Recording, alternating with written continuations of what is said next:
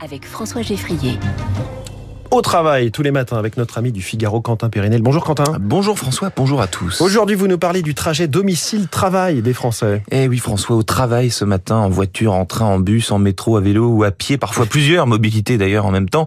Eh, le baromètre annuel réalisé par Alphabet France et par l'IFOP prend le pouls du trajet vie personnelle, vie professionnelle des Français et les résultats sont très intéressants. La distance moyenne de ce trajet quotidien est de 18 km et le temps moyen qui lui est consacré est de 24 minutes. C'est 24 minutes en moyenne, donc chacun là va pouvoir comparer avec son propre temps de trajet. Absolument, ces tendances diffèrent évidemment selon la région et la taille des agglomérations dans lesquelles s'effectuent ces trajets. Pour 29% des sondés, la mobilité liée à leur trajet domicile-travail impacte négativement leur qualité de vie et les conditions de travail et 73% affirment que le niveau de pénibilité du trajet mmh. domicile-travail pèse dans le choix de postuler ou de rester dans une entreprise. Oui, donc c'est un sujet plus qu'important.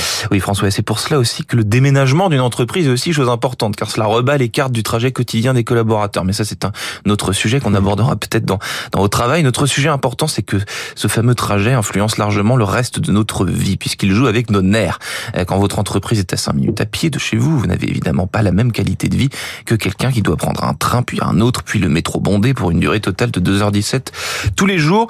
Les désagréments les plus fréquemment cités sont d'ailleurs la perte de temps, la surfréquentation, le manque de ponctualité, le risque de retard, le risque d'accident ou de désagréments liés au comportement des autres usagers et enfin la pollution. Ce qui m'amène à ce point essentiel. En France, les actifs sont toujours extrêmement nombreux. 75% à utiliser un moyen de transport individuel. Oui, j'imagine la voiture. Hein. Bah, gagné, évidemment. En 2017, les Français étaient 81% à utiliser ce moyen de transport. Cela baisse donc hein, lentement, mais sûrement. 75% aujourd'hui, je l'ai dit.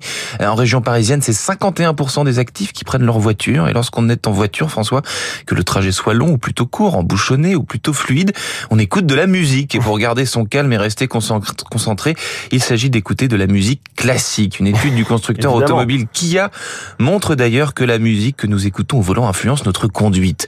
Nerveuse et sportive si l'on écoute Metallica ou ACDC, mais infiniment plus souple et tranquille si l'on suit la mesure de ce morceau. La pivoleuse de Rossini, conduite souple, élégante, écologique,